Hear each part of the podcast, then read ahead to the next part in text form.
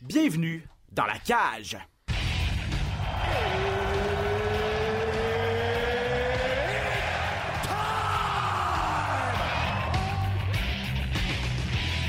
Introducing first. Benoît Baudouin, RDS Info à Las Vegas. And now introducing his opponent. C'est terminé! Victoire de Patrick Côté! Merci beaucoup tout le monde au Québec.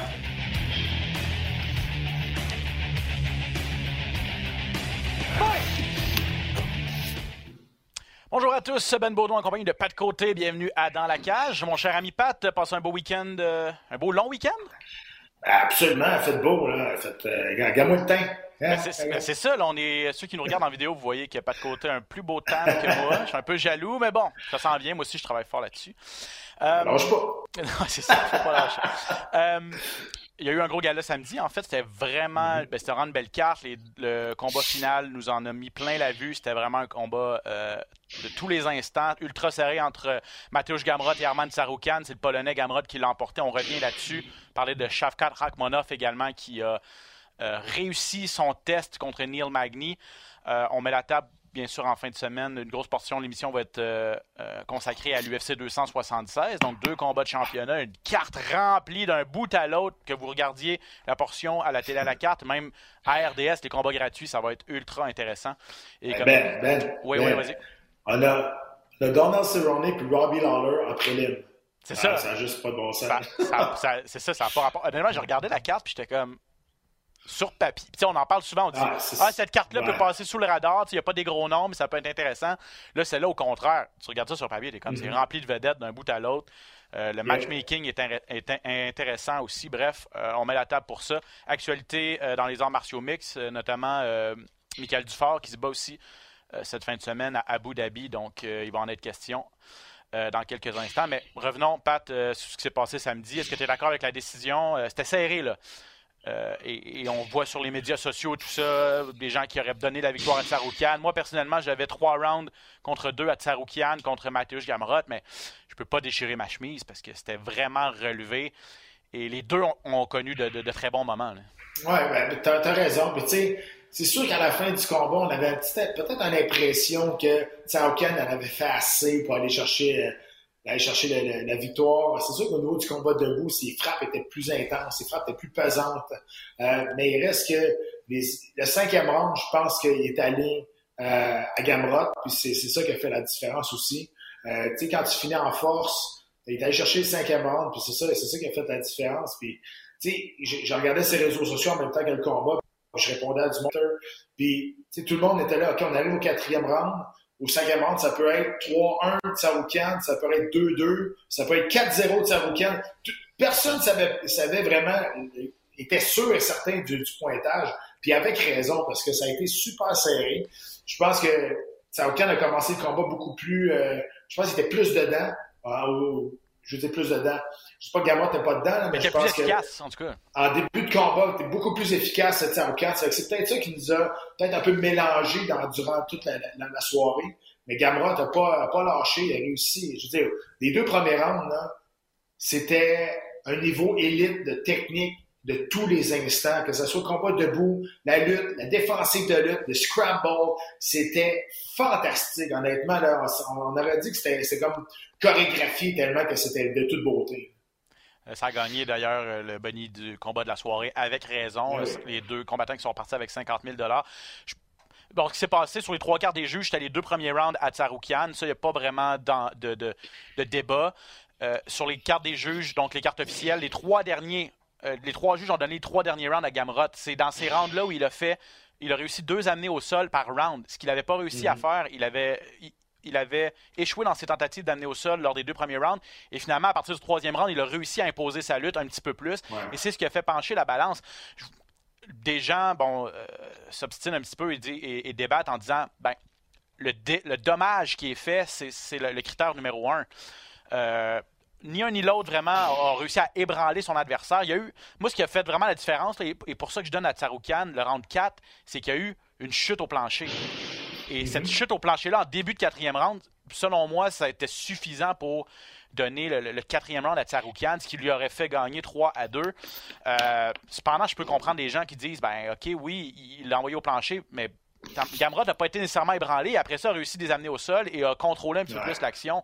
Euh, c'est un sport jugé, hein? C'est pour ça que c'est pas noir ou blanc. Là. T'as, as, raison, mais aussi ce qui fait un peu douter, c'est que oui, il a les amenés au sol, mais il n'a jamais été capable de, prendre position comme tel, de faire du dommage au sol aussi, Gamrot. Donc c'est peut-être ça.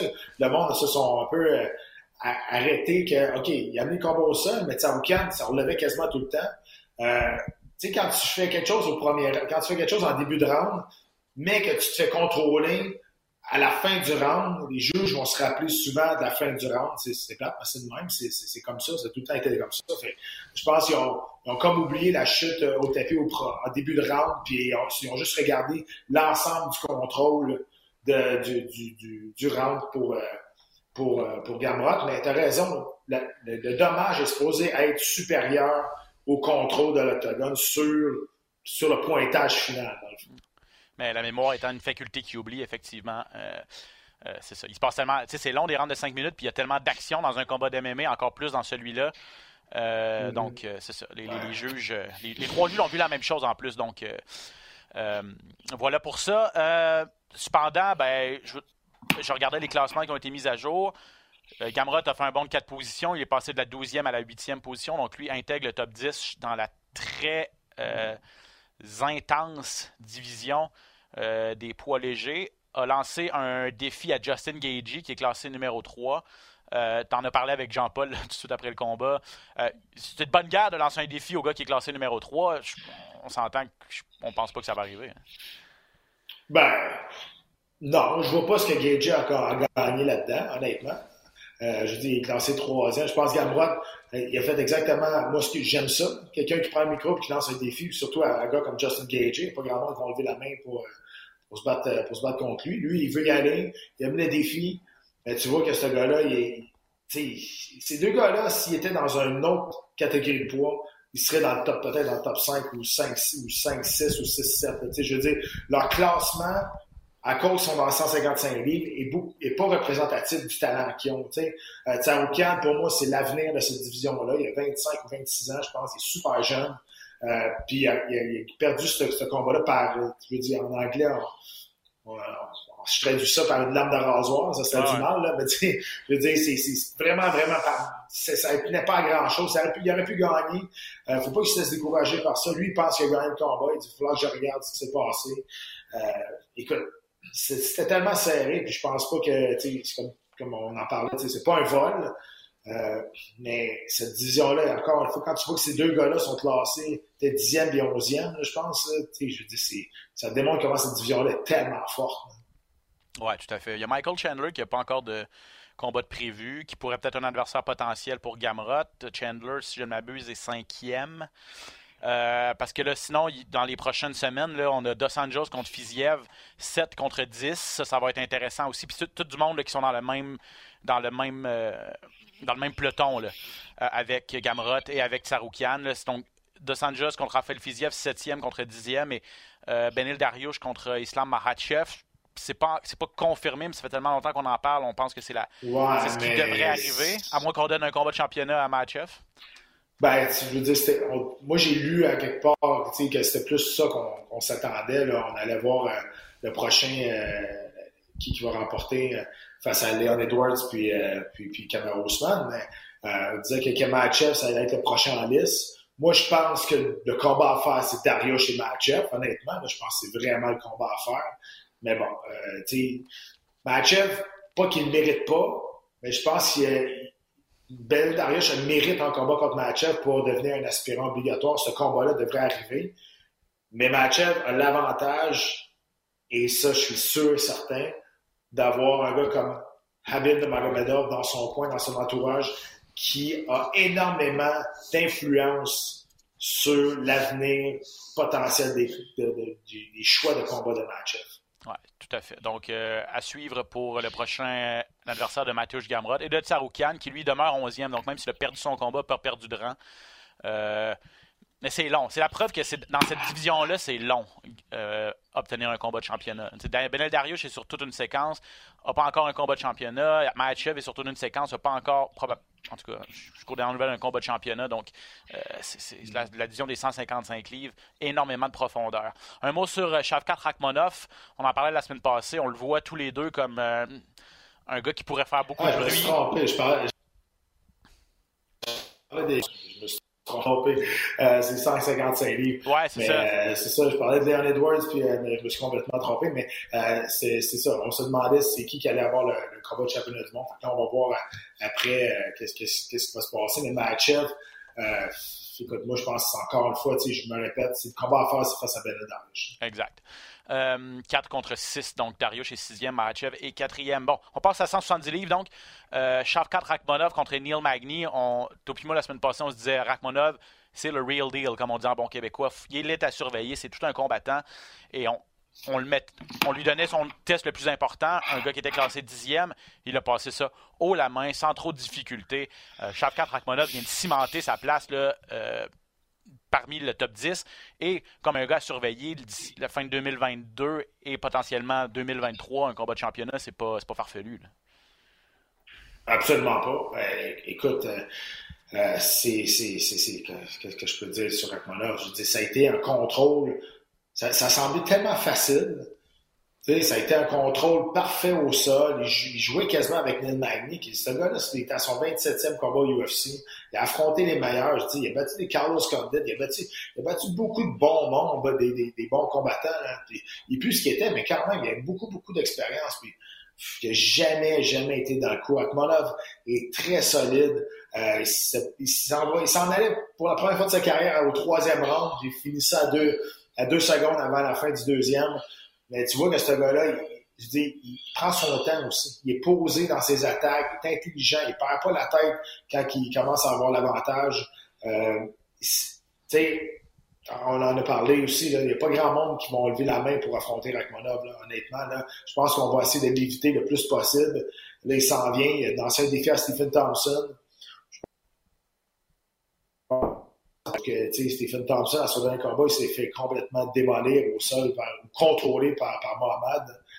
Euh, à mon avis, Arbolov est beaucoup plus solide que Mohamed euh, au niveau de la lutte, au niveau du sol. Il est plus imposant, il est, plus calme aussi. Je pense, cas, je ne sais pas si ça va arriver, mais euh, tu c'est, le futur de la, division, ça, c'est sûr. Puis il est bon, là, on, a vu au sol, il s'est il, a contrôlé Magny au sol, mais à son combat précédent, on l'avait vu debout. Ses coups de pied renversés sont vraiment solides. Il, est bon debout aussi. Il est bon dans toutes les facettes, en fait. Shavkat Rakhmonov, c'est ce qui fait de lui une personne assez, euh, un combattant assez peurant. Euh, Hamzat Shimaev, qui est dans cette catégorie-là aussi, euh, je veux dire, est-ce qu'on peut se mettre à rêver?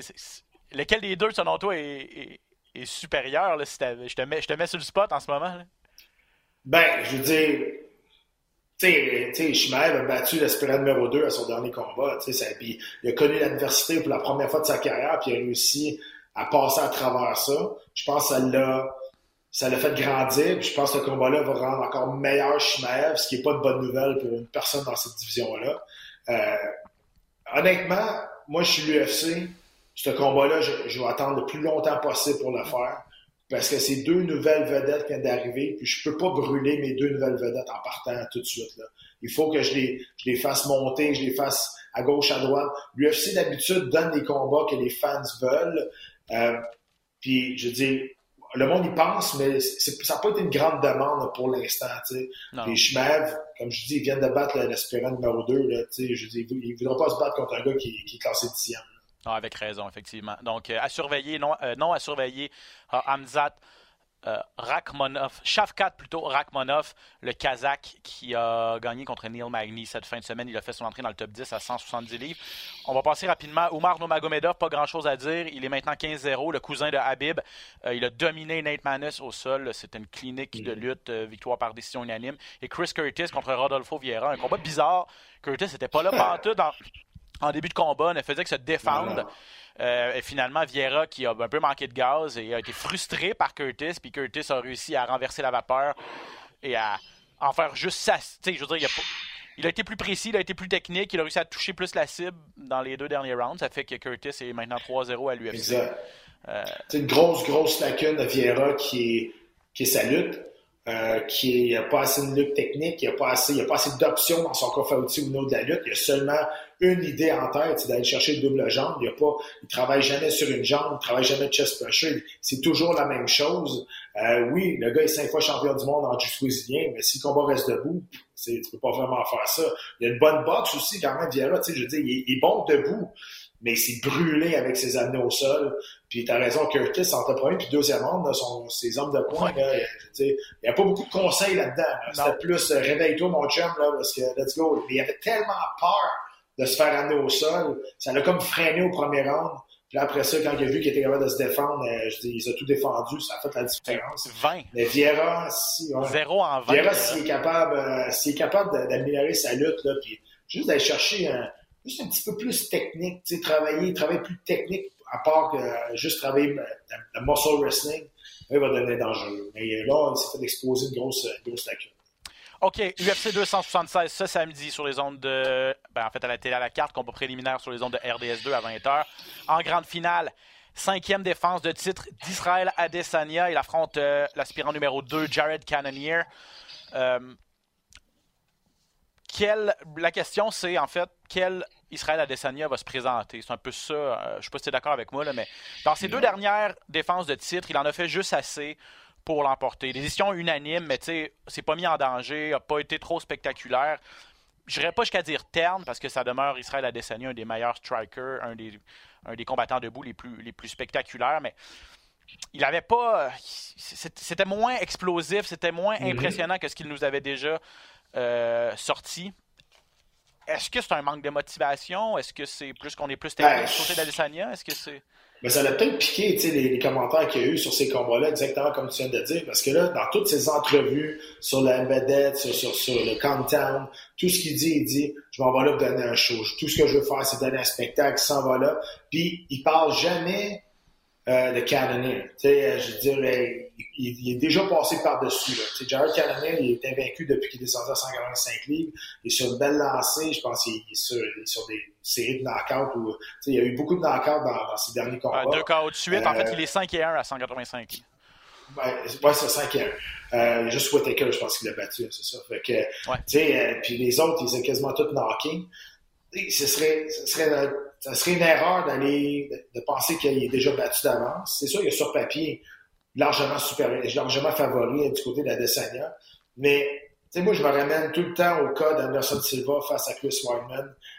Il y a une ligne d'arrogance que tu peux pas dépasser à un moment donné euh, ou une ligne de confiance que tu peux pas dépasser, que ça va tourner sur l'arrogance mal placée. Et quand tu dépasses cette ligne-là, c'est là que ça devient dangereux parce que tu n'as plus peur de ton adversaire, tu n'as plus peur de, du, du combat comme tel. Puis quand tu n'as plus peur de quelque chose, c'est là que tu vas te blesser. Dans n'importe quelle sphère de, sphère de la vie, quand tu fais de la moto, tu n'as plus peur de, de- la vitesse, c'est sûr que tu vas finir par te planter un moment parce que euh, tu ne fais plus attention. C'est un peu la même chose que c'est arrivé avec Anderson Silva face à Chris Weidman.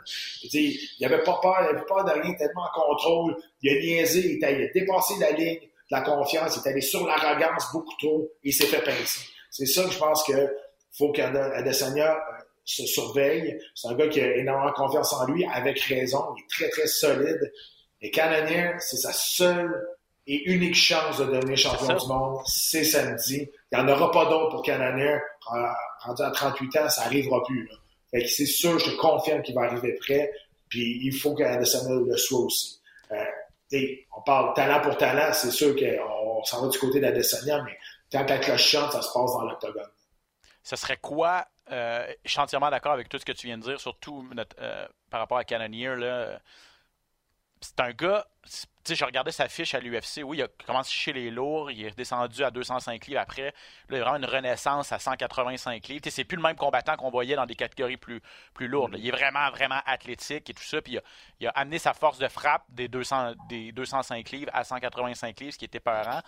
Euh, mais comme tu dis, livre pour livre, en termes de talent, je pense qu'il n'y a personne qui peut, qui peut rivaliser avec Adesanya. Mais qu'est-ce que peut faire Cannonier euh, pour, pour espérer l'emporter? Comme tu dis, sa, motivation va être là, mais est-ce que ça, est-ce que ça peut être suffisant pour, pour, pour le vétéran? Ben, il faut, il faut qu'il mette beaucoup de pression sur Adesanya. Il faut qu'il fasse reculer. Adesanya est très bon avec ses jambes. C'est dur, de, dur de, de, frapper fort avec ses jambes quand tu es tout le temps sur le pied en arrière, quand tu recules. Le danger, c'est qu'Adesanya, c'est un contre-attaquant incroyable aussi. fait que, tu sais, honnêtement, je veux rien enlever à Canadien, mais ce combat-là va se décider juste la façon comment Adesanya va se présenter. Hmm, euh, je pense que c'est ça qui va décider euh, l'issue du combat. Si Adesanya arrive, puis il, il, manque de respect à Canadien, puis il pense déjà après, puis il essaie trop de, de faire un, show en manquant de respect à son adversaire, ça se peut qu'il se fasse triper. Euh, mais c'est ça. Tout dépendamment, moi je pense tout dépendamment quel, quel genre d'attitude qu'Adesanya va, va, avoir quand on va arriver dans le combat, c'est là que ça va, ça va se déterminer. Euh, il a dit dans ses entrevues aussi qu'il était quand même content, d'affronter un adversaire euh, qu'il n'avait jamais vu auparavant. On sait que ses dernières défenses de titre, ça a été contre Whitaker et Marvin Vittori, deux gars qu'il avait déjà affrontés auparavant. Il en train de faire du recyclage. Là, enfin, j'ai du, j'ai du 109 à me mettre sous la dent. Donc, euh, ça aussi, c'est un il utilise ça comme, euh, comme motivation. Donc, euh, en grande finale de l'UFC 276, serait la Desania contre Jared Cannonier pour le titre des poids moyens. En demi-finale, Alexander Volkanovski contre Max Holloway. On complète la trilogie. Volkanovski avait remporté les deux premiers duels. Les deux avaient été très serrés. Euh, le premier par décision unanime pour Volkanovski qui a été chercher le titre. Euh, ensuite, il l'a emporté par décision partagée pour défendre sa ceinture. depuis ce temps-là, Volkanovski est vraiment sur toute une séquence. Tout un combat contre Ortega, encore plus impressionnant contre Korean Zombie la dernière fois qu'on l'a vu.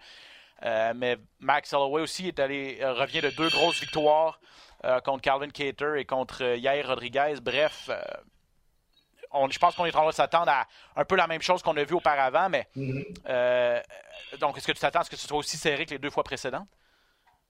Ben, je le souhaite parce que les deux premiers combats ont été extraordinaires. Max Holloway dit euh, que lui, il pense qu'il a gagné les deux combats. Ça. Euh, ça. a été tellement, tellement serré. Euh, Holloway, on pensait qu'il était sa pente descendante. Là, il revient avec deux performances. Donc, il y a des performances incroyables à ces deux derniers combats. Puis, 21 victoires de suite pour euh, Volkanovski. Puis, je comprends que Corinne Zombie était c'était pas le combat qu'il qui était supposé avoir. Il a accepté le combat à, la dernière, pas la dernière minute parce qu'il a eu quand même trois semaines, euh, un mois pour se, préparer. Mais il reste que, il était classé quatrième, puis Volkanovski a joué avec mm. comme si c'était un beginner. Honnêtement, c'est, moi, cette performance-là de Volkanovski m'a vraiment fait, oh, ok, attends un peu là. Il est rendu un autre coche, Il est rendu vraiment ailleurs de ses derniers combats. Et je trouve que, que Volkanovski a s'améliore toujours de combat en combat. Puis c'est ça qui est le danger maintenant. Qui s'est amélioré entre les deux depuis leur, euh, le plus depuis leur, combat? Moi, je pense que c'est Volkanovski. Ah oui, hein? Et puis on sait que les dernières fois, l'arme principale de Volkanovski, ça avait vraiment été les coups de pied dans les jambes euh, de Max Holloway. Dans les deux combats, il avait utilisé ça. Je pense qu'on est en droit de s'attendre à la même chose. Euh, parce que Holloway a une boxe tout simplement phénoménale. Il est bon pour boxer à distance et tout ça, mais si son jeu de pied euh, et si ses jambes sont blessées, s'il peut moins se déplacer, euh, ça devient pas mal moins efficace. Mais écoute, la, boxe de Volkanovski est rendue quelque chose aussi. Puis on a une mauvaise conception de sa physionomie. Tu sais, ce gars-là, il a l'air, c'est un petit trapu, là, mais il a des, il a des longs bras. C'est vrai. Il a, il, a, la même portée que Max Holloway. Fait que, tu sais, son jab est extraordinaire. Ses mains sont ultra rapides, il travaille super bien en contre-attaque. Donc, tu sais, des fois, tu te, fais, tu te fais prendre un peu par la grandeur du gars, mais il y a des grands bras, il y a une super longue portée, puis il l'utilise super bien. Euh, puis, regarde, j'ai hâte de voir. C'est sûr que Max Holloway, c'est un des plus grands champions que l'UFC a eu. Euh, je, je pense pas que... Je pense pas qu'il a dépassé José Aldo chez les 145 livres. Pour moi, ça va être très dur de dépasser dans le meilleur 145 livres de l'histoire. Pour moi, c'est encore José Aldo. Mais Max Holloway, est écrit dans l'histoire, ça c'est sûr. Puis c'est un gars qui, qui, a tellement dominé, qui a fait des guerres. Puis si Max Holloway arrive en pleine forme, puis je pense que ça va être le cas, écoute, on va, avoir, on va avoir encore toute une guerre, je, suis sûr et certain. Et puis, ben, puis et Volkanovski s'amène dans cette discussion-là aussi avec s'il réussit à gagner encore une fois contre, contre euh, Holloway pour une quatrième défense de suite. Euh, Volkanovski va être un très grand champion à 145 livres aussi. Bref, euh, non, non, vraiment deux, deux, très, très bons combattants, deux de mes préférés qui s'affrontent en demi-finale. Très hâte de voir ce duel-là. Euh, rapidement, un mot sur d'autres combats qui retiennent notre attention. Euh, Sean Strickland contre Alex Pereira. Je sais pas quoi penser de tout ça. Sean Strickland, on parlait de lui comme potentiellement obtenir un, des prochains prétendants au titre à, 185 livres. Un gars qui est sur toute une séquence. Je pense que c'est six victoires consécutives. Ouais, euh, six victoires consécutives, donc il est quatrième. Il affronte un gars, un nouveau venu à l'UFC qui n'est pas classé du tout. Moi, j'ai vraiment et, je sais pas pourquoi il a accepté ce combat-là. J'espère qu'on lui a donné bien de l'argent parce que clairement, ce que l'UFC veut faire, c'est bâtir Alex Pereira, qui est un, pour les gens qui ne le connaissent pas, un excellent combattant de kickboxing qui a battu deux fois Israël Adesanya en kickboxing pro, un des seuls qui a battu Adesanya.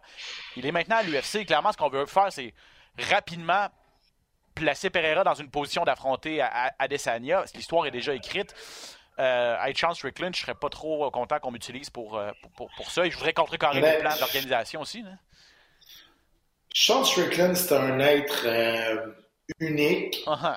euh, très controversé. Mm-hmm, aussi. Puis honnêtement, il n'a pas reçu plus d'argent. je pense que c'est un gars qui est, c'est un gars qui va, qui va à la guerre, qui accepte tous les défis. ça va lui faire plaisir d'essayer de faire dérailler ce train-là, de briser les plans de l'UFC je te, je te confirme, je suis sûr à 99,9% qu'il n'y a pas eu plus d'argent pour affronter Perrin. Je, je, te le confirme.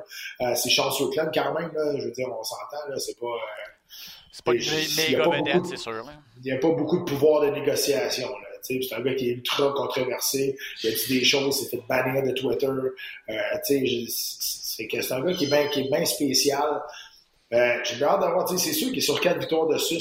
C'est comme un peu, euh, je veux dire, il a comme reparti sa carrière à un moment donné, là, le, le, quatre combats.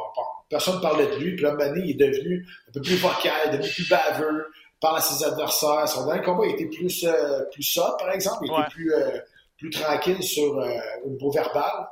Mais c'est sûr que, tu sais, Pereira, au niveau du kickboxing, au niveau du corps, au niveau du jeu debout, on n'est pas, tu sais, je veux dire, on est, on, est dans la trame des, des Adesanya, ça c'est sûr. Il avait été moins impressionnant à son dernier combat, Pereira. Son premier, euh, son arrivée à l'UFC avait été fracassante avec un gros KO. Je pense que c'était un coup de genou à la volée. Euh, sa dernière sortie, il a gagné par décision unanime. Il est maintenant 2-0 à l'UFC. Euh, je trouve que la coche va, la, la, la coche va être impressionnante contre Sean Strickland. Parce que s'il garde de passer à Strickland, ça va être euh, je, vais ben, retirer ce que j'ai dit, mais moi, je pense vraiment que c'est, je pense vraiment que c'est trop tôt, puis il va être euh, all over his head contre, contre, Strickland. Ma, ma perception. Ben, puis, tu sais, Strickland est tellement agressif, il va y courir dessus. Là. Ben, c'est ça. Ça revient, à, ça revient à dire ce que je disais. C'est dur de se battre quand t'es un gars de, de Muay Thai, quand t'es un gars de kickboxing, quand tu vas toujours, toujours vers l'arrière. Si quand t'as, le contrôle du pace du combat, là, tu peux te laisser aller, les pieds, les jambes ou whatever. Mais quand tu recules, essaye de kicker quand tu recules. Puis Charles Strickland, là, lui, là, il aime ça à la guerre. Il n'y a personne, pas grand monde qui veut, qui va s'entraîner avec parce que lui, c'est tout le temps ça avec des petits gants. Lui, à tous les jours, il se bat pour vrai, comme si c'était un vrai combat. Fait que, il est pas agréable. C'est fait mettre dehors de deux, trois gyms parce qu'il n'est pas capable d'y aller technique, il n'est pas capable d'y aller en, mode entraînement. C'est tout le temps, tout le temps dans le fond. Puis ça va être ça aussi. Il va y aller vers l'avant, il va recevoir des coups, il va continuer à avancer, il va narguer son adversaire. Puis c'est ça, le, le, pace de combat de Strickland est dur à suivre. Tout à fait. Donc, euh, ça, ça va être intriguant. Pedro Munoz, qui est classé 9e à 135 livres, contre Sean O'Malley, qui est 13e. O'Malley, un de tes préférés, je sais, puis c'est un des gars euh, qui était sur ta liste de gars à surveiller en 2022. Euh, il va pour une autre victoire, une quatrième de suite, contre un gars, Munoz, qui est un vétéran, qui a perdu quatre de ses cinq derniers combats. On a, Je pense qu'on donne encore un, on donne un bon nom à, O'Malley, mais un gars qui est sur la pente descendante, probablement, pour continuer à bâtir la jeune vedette. J'ai rien d'autre à dire là-dessus. c'est exactement ça.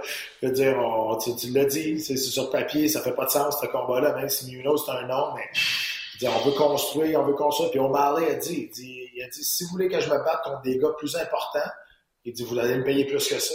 Parce que c'est moi qui amène le monde à regarder mes, combats pour mon adversaire. Puis je pense qu'ils sont, s'est retournés vers Munoz parce que euh, les autres en avant de lui, euh, peut-être euh, O'Malley n'a pas accepté euh, de, se battre pour ce, prix-là. je, je sais pas, c'est peut-être ça qui est arrivé, mais honnêtement, si c'est pas ça qui est arrivé, ben, clairement, si on veut être subtil pour monter la monter la vedette, on ne l'est pas pantoute.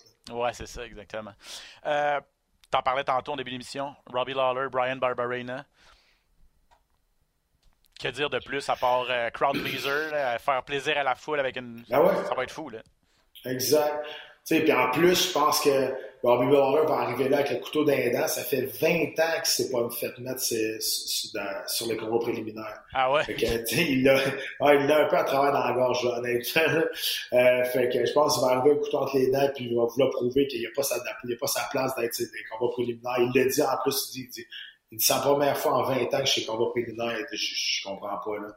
Honnêtement, je suis content parce qu'on peut le présenter à la télé gratuite euh, sur les ondes d'RDS2.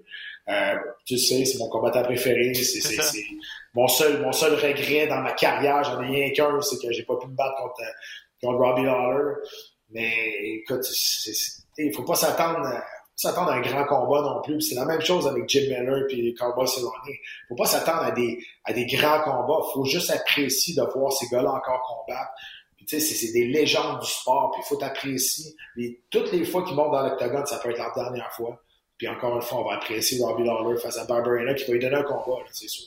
Je pense que, euh, sauf erreur, euh, la carte, de cette- la sous-carte de cette fin de semaine va être présentée sur les ondes de ABC. Aussi, ouais. Euh, donc, je pense que ça explique aussi pourquoi on a placé des noms comme euh, Robbie Lawler, Donald Cerrone, Jim Miller, Uriah Hall sur, Oui. sur la carte préliminaire parce que ça va être présenté à gratuitement à travers Mhm. l'Amérique pour essayer d'avoir plus de yeux là, qui vont regarder euh, la, la- la sous-carte. Euh, une des raisons, euh, et, et- et rapidement, là, les autres les autres duels. Brad Riddle contre Jalen Turner, ça, je pense que c'est la finale des prélims. Euh, deux gars ça aussi, c'est solide. c'est solide, là, parce que c'est deux gars qui cognent à la porte du top 15 dans, à 155 livres encore. Di- dans- ces gars-là seraient dans le top 15, clairement, dans une autre division, là, mais il y a trop de bons combattants à 155 livres. Yann Gary contre Gabe Green. Gabe Green, un gars qu'on a connu contre, contre Johan Lennes. Gary, euh, très bon combattant irlandais aussi, donc euh, Mhm. un, gars, un gars à surveiller. Invaincu. Invaincu, tout à fait. Uriah Hall contre André Mouniz, les, les- les vétérans. Un combat important aussi à 125 livres chez les dames, Jessica High contre Macy Barber. Est-ce que Macy Barber va être finalement capable de partir sur une séquence puis euh, prouver qu'elle elle est toute jeune encore, là, mais euh, prouver qu'elle Prouver, peut. prouver que son, prouver que son nickname est bon, hein, The Ouais. Future. The future, exact. Et puis, ça, qu'elle peut être dans, dans l'élite à 125 livres, là, parce que c'est des hauts et des bas depuis quelques temps pour elle. Donc, euh, le rendez-vous est lancé. Pat, UFC 276, une très, très, très grosse carte avec Valérie, toi et euh, Jean-Paul, samedi 20h sur RDS2. Et ça se poursuit à la télé à la carte pour les deux combats de championnat, entre autres, euh, à 145 livres et à 185 livres. Rapido, en 5 minutes, on va faire le tour de l'actualité. Euh, D'abord, euh, Michael Dufort qui se bat aussi samedi. Donc, euh, commencez ça tôt. Ça va être disponible sur YouTube ou sur l'application de UAE Warriors gratuitement. Michael Dufort qui va être sur la carte à Abu Dhabi contre euh, Wilson Varela. Euh, Mick est 9-3. Varela est 6-3. Il a perdu son dernier combat par KO. Et pour lui, Pat, c'est une belle opportunité parce que l'UFC regarde cette organisation-là pour aller chercher de, de- Mhm. de nouveaux prospects. Si c'est pas l'UFC, ça va être d'autres organisations majeures comme PFL, Bellator. Donc, s'il est capable de faire un statement, d'aller chercher une grosse victoire spectaculaire, Mick, ça pourrait le placer en, en- en bonne position et, et que le téléphone pourrait sonner potentiellement. là. Absolument. Tu sais, je dirais, son dernier combat, c'était au PFL Challenger. J'étais bon surpris qu'avec cette performance-là, il n'a pas été, euh, il a pas été retenu. Là. Mais euh, c'est pas grave. Je dirais, Dufort est en pleine forme, il est top shape, honnêtement. Euh, puis cette victoire-là, elle est plus qu'accessible pour lui. Euh, honnêtement, là, son, son adversaire est correct. Sais, si je regarde les qualités athlétiques de, de Michael, là, honnêtement, s'il arrive là avec un bon état d'esprit, puis il essaie pas, il essaie, il essaie de pas trop en faire, il va, ça se peut qu'il finisse le combat premier round. Là, si vous allez dire, ouais, mais ça marche pas ce que tu dis, il veut pas trop en faire, mais il va faire le combat tôt. Puis sortir de son style à lui, ça se perd là-dedans. Ce qui est déjà arrivé par le passé. Euh, mais, je veux s'il reste à sa, son instinct, puis comment que lui va dans ses forces, je pense pas que ce combat-là va se rendre, va se rendre au deuxième. Et si ça sera au deuxième, ça va se finir là pour moi à l'avantage de, de. Ça a coupé un petit peu, Pat. On a manqué un petit peu ce que tu as dit, mais euh, si, je, si, je, comprends bien, euh, c'est que c'est ce Mick a eu tendance, notamment on l'a vu à Samouraï, euh, ça fait plus qu'un an maintenant, mais il, est, il avait voulu trop, trop se donner en spectacle, trop échanger, trop Mhm. brasser la cabane et tout ça, alors que c'est un, Ouais, gars, ben, c'est ça. c'est un gars qui. Ben, c'est ça, c'est ça que je disais, c'est que s'il veut trop en faire, il risque de se perdre là-dedans. Il faut qu'il reste dans ses instincts, dans ses forces. Il est bon un petit peu partout, mais il reste que, euh, on sait tous que si on amène le combat au sol, il a un jiu-jitsu unique, hein, il a son propre style à lui qui est très difficile à contrer. Puis, euh, regarde, je pense qu'il faut qu'il mise sur ses... S'il se perd pas là-dedans, euh, ce combat-là se rend à la limite, surtout pas euh, au troisième round. Si c'est pas au premier, moi je pense au deuxième round. Michael repart la victoire. C'est une, c'est une victoire qui est, qui, qui- comme je disais, qui est plus qu'accessible pour lui. là. Oui, tout à fait. Donc, euh, à surveiller ce samedi également avec euh, le décalage horaire. Ça va être euh, en matinée, probablement, fin de matinée pour Michael Dufort à UAE Warriors. Tu as quelque chose à dire sur John Jones euh, qui devrait effectuer son retour à l'UFC On parle de Miocic ou Ngannou, selon Dana White. Non, moi, ma mère m'a toujours dit si t'as pas de, choses, de bonnes choses à dire à quelqu'un, dis rien. Euh, écoute, si- si- regarde, je vais dire de quoi pareil, là. Tu sais, quand il est dans l'octogone, ça reste un, un des meilleurs combattants de l'histoire. Tu sais, c'est- ça, c'est sûr. Bon, est-ce que je suis très excité par son retour? Non, je pense que, je pense que l'excitation de tout le monde, même, est comme passée. Ça a trop pris Ouais. il trop fait de cave à l'extérieur d'Octogone. On dirait que là, son étoile a pâli. Mais c'est John Jones. Il va revenir dans l'Octogone, puis ça se peut qu'il pète tout le monde, parce que c'est un gars qui est, ultra, est très, très talentueux dans le sport qu'il fait. Donc, euh, je vais m'arrêter sur mes commentaires sur l'athlète et non pas la personne. Mais est-ce que j'ai hâte de le revoir dans l'Octogone? Je pense que le, je pense que hype de lui de monter chez les est comme parti. On va, il va arriver, on va voir ce qu'il va faire. Après ça, le hype va peut-être repartir. Mais est-ce que le monde sont encore impatients? Hey, là, on a hâte que John John arrive? Non, là, c'est plus. Mais là, il va-tu venir à m'amener? Ouais, c'est C'est ça. ça, ça la, la discussion maintenant. Fait que, regarde. Puis, tu sais, je suis pas surpris que s'il revient, on lui donne un combat de championnat du monde tout de suite. Ça non, ça non plus, je suis pas surpris. Peut-être qu'il va affronter Miocic, je sais pas. On, on- on verra, mais tu sais, c'est sûr qu'il va pas passer par. euh, ben, il passera jamais par les prélims, là, mais tu sais, je veux dire, ça, il passera pas par un combat de, de, de, de- de remise en forme, puis après ça, avoir un combat pour être un aspirant, puis après ça, avoir un combat de championnat du monde. Non, c'est ça. Soit il va passer tout de suite un combat de championnat du monde, ou il va passer par euh, un combat éliminatoire tout de suite. C'est ça. Euh, en tout cas, si on regarde, euh, il veut se battre rapidement, il, est- il serait prêt. Ngannou est encore loin d'un retour. là. Il est à 2-3 mois de reprendre l'entraînement, imagine. là. Donc, tu sais, on parle de, de, de- de- de- Ben, même, il a dit, qu'il- il a dit que son, son retour ne sera pas avant décembre. avant décembre. Donc, tu vois, ça nous met encore à 6 Et tu mois. sais qu'est-ce qui arrive en décembre pour Ngannou? Fin de contrat. Agent libre. Exact. Parce que là, il n'y a plus de contrat. Mais à cause de la clause de champion du monde, quand tu es champion du monde, même après ton contrat, euh, tu restes un an sous tutelle de l'organisation de l'UFC. Ça va faire un an maintenant, parce qu'il s'est fait opérer. Honnêtement, c'est tu sais, une drôle de coïncidence. C'est pas une coïncidence. Tout a été vraiment calculé, je te le confirme. Il va pouvoir s'en aller où ce qu'il veut, avec la ceinture de l'UFC. Et là, on va le signer à gros prix. Très intelligent de la part de Francis Ngannou. Très content pour lui. tout à fait, tout à fait. Et, et si on veut le placer contre John Jones, ben, on pourra négocier aussi euh, en conséquence. Et en tout cas, pourra, pourra négocier en conséquence pour faire ce qu'il veut s'il va être, comme on dit, à- agent libre en- au mois de décembre. OK, Pat, avant de te laisser partir, je veux utiliser tes connaissances. Euh, Est-ce que tu as regardé PFL vendredi? Non. OK. Euh, J'aimerais ça. Là, je sais qu'il y en a qui nous regardent en vidéo. Ça va être plus facile, mais ceux qui nous écoutent en audio, là, on s'excuse si c'est incompréhensible, mais un, un twister. Euh, c'est Ouais. arrivé une seule fois à l'U- à l'UFC, si Deux je me fois. trompe. Deux fois? Deux fois. par Zombie puis Bryce Mitchell. OK. Peux-tu nous. Est-ce que tu es capable de nous expliquer, si c'est possible, comment ça ressemble à quoi un twister en tant que, en tant que soumission? Parce que je pense qu'il y en a eu un à PFL, mais je suis pas sûr à 100% que c'est ça. Euh, Anthony Pettis, tu parles. ouais, contre Stevie Ray. Ouais. C'était pas vraiment un twister, c'était plus un neck crank euh, que, que, que d'autres choses. OK. Euh, le- ouais. Je, sais pas ont, comment ils l'ont appelé la Ben, parce ils en fait-. En eux, euh, dans le, sur place, les officiels de PFL et l'annonce officielle, ça a été Modified Body Lock. Donc, moi, j'ai traduit ça en français par triangle de corps modifié parce qu'il y avait le, le, triangle de corps qui était placé, puis il y a eu une espèce de torsion torsion du corps. Donc, Torsion de la tête, mais c'était pas, ouais, pas un twister. Il y a eu, puis, et puis Stevie Ray, après ça, sur ses médias sociaux, a dit Ouais, c'est un twister modifié. Lui, c'est comme ça qu'il l'appelait. Mais le, le, twister en tant que tel, c'est quoi? Le twister, de un, c'est juste sur une jambe. Avec tes jambes, tu contrôles une jambe et tu vas aller chercher la tête en passant en dessous du bras du même côté. Et dans le fond, c'est que tu vas tirer sur la tête euh, d'un côté, puis la jambe que tu as pris avec tes jambes, t'es un peu dans, t'es un peu dans, t'es dans le dos de ton adversaire, de un. T'es dans le dos de ton adversaire. Tu contrôles une jambe, puis tu vas chercher la tête en dessous du bras. Tu passes en dessous du bras de ton adversaire pour aller chercher la tête.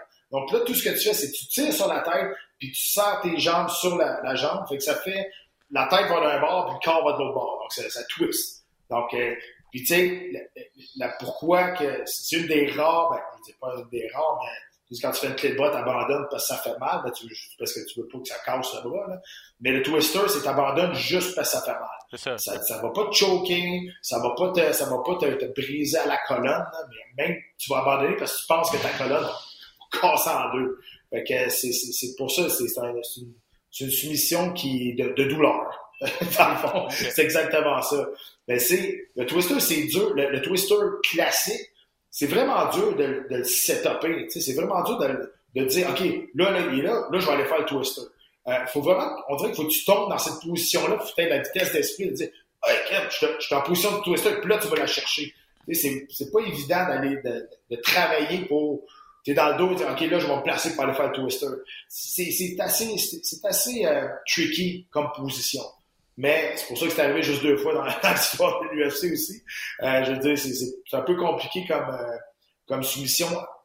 Le processus pour aller chercher. Un coup tu l'as, c'est extrêmement douloureux.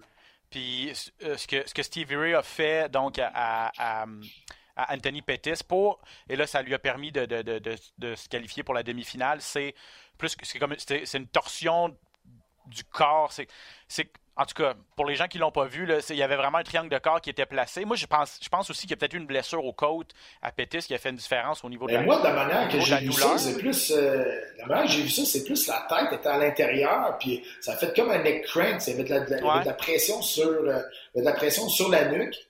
Mais c'est bizarre parce que j'ai trouvé. Ça, ça revient. OK, là, ça revient. J'ai trouvé que avec toute l'expérience Pettis a, je trouve qu'il a abandonné très rapidement. Fait que ton, ton, ton hypothèse peut-être d'être blessé à quelque part est très, très plausible parce que je trouve que ça s'est fait, ça s'est fait lentement. Puis quand il a commencé à mettre la pression dans la tête, tout de suite, on a abandonné. C'est ça. Fait que ça se peut qu'il y ait eu une blessure à quelque part.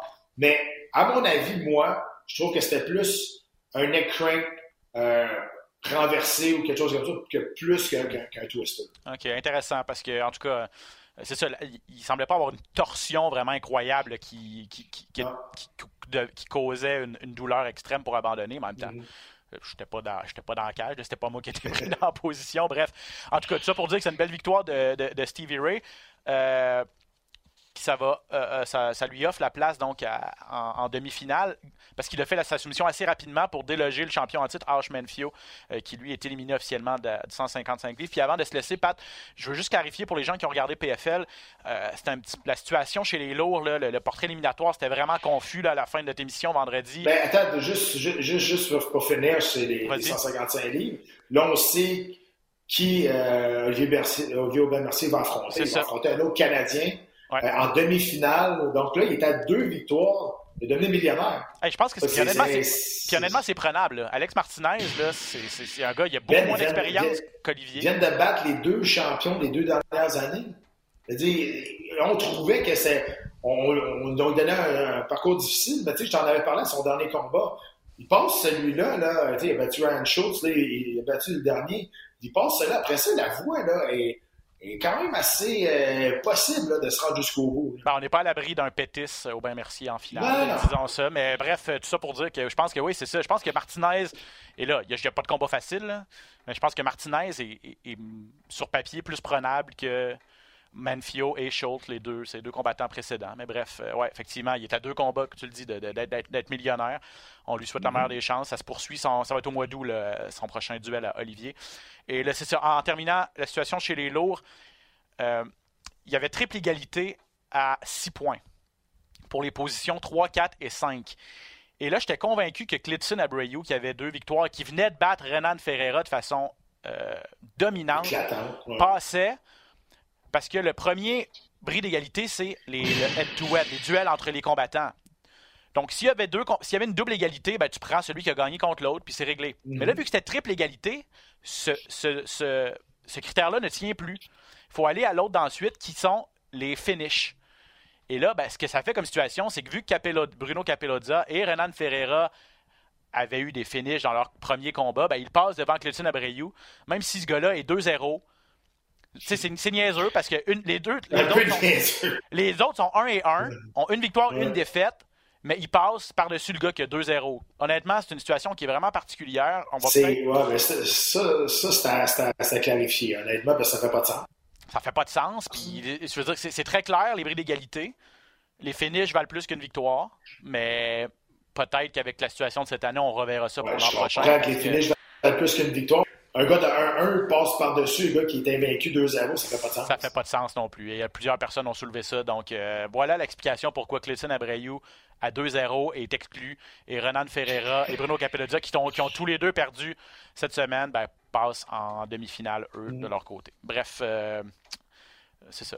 C'est un petit peu. C'est pas logique, mais les, ce sont les règlements de la PFL. Et mm-hmm. on vous donne, je vous donne rendez-vous. Euh, je vous ai donné rendez-vous pour samedi l'UFC. Vendredi, un autre PFL. Je serai avec Valérie. Donc, euh, ce sera les 170 livres. Rory McDonald qui va se battre contre Sadi Boussi. Euh, Rory qui est confortable à 6 points pratiquement assurée de passer en demi-finale. Et Kayla Harrison a besoin de travailler, elle. Euh, une victoire par décision unanime à sa dernière sortie. Malheureusement, elle n'affrontera pas Julia Budd. C'est un duel qu'on attendait contre la Canadienne Budd, euh, très expérimentée. Elle est blessée. Elle se retire du tournoi. C'est Caitlin Young qui va affronter Kayla Harrison cette fin de semaine. C'est sur les ondes de RDS2, 20h ce vendredi. Voilà, mon cher Patrick. Autre chose à ajouter? Voilà. Non, écoute, euh, manquez pas la carte euh, en fin de semaine. Je veux dire, sur papier, là, euh, c'est quelque chose. Euh, fait que peut-être la dernière fois qu'on va voir euh, Cowboy Cerrone, peut-être Jim. En plus, c'est le combat contre euh, Jim, Jim Miller Cerrone. Le gagnant va avoir, c'est lui qui va avoir le plus de victoires ah, dans l'histoire de l'UFC. Il y a un enjeu là-dessus. C'est deux, les deux qui ont le plus de combats dans, dans l'organisation aussi. C'est un combat revanche aussi. Cerrone l'avait déjà battu il y a quelques années, il y a 7 ans, 7 ou 8 ans. ça, va être intéressant de voir les, deux, euh, les, deux légendes euh, quand même s'affronter. Les deux papis, comme on dit. ah, merci énormément à tout le monde euh, qui nous écoute semaine après semaine. Merci Pat et je te dis à la semaine prochaine et vous à la maison également. À la semaine prochaine pour un autre épisode de Dans la cage. Ciao tout le monde.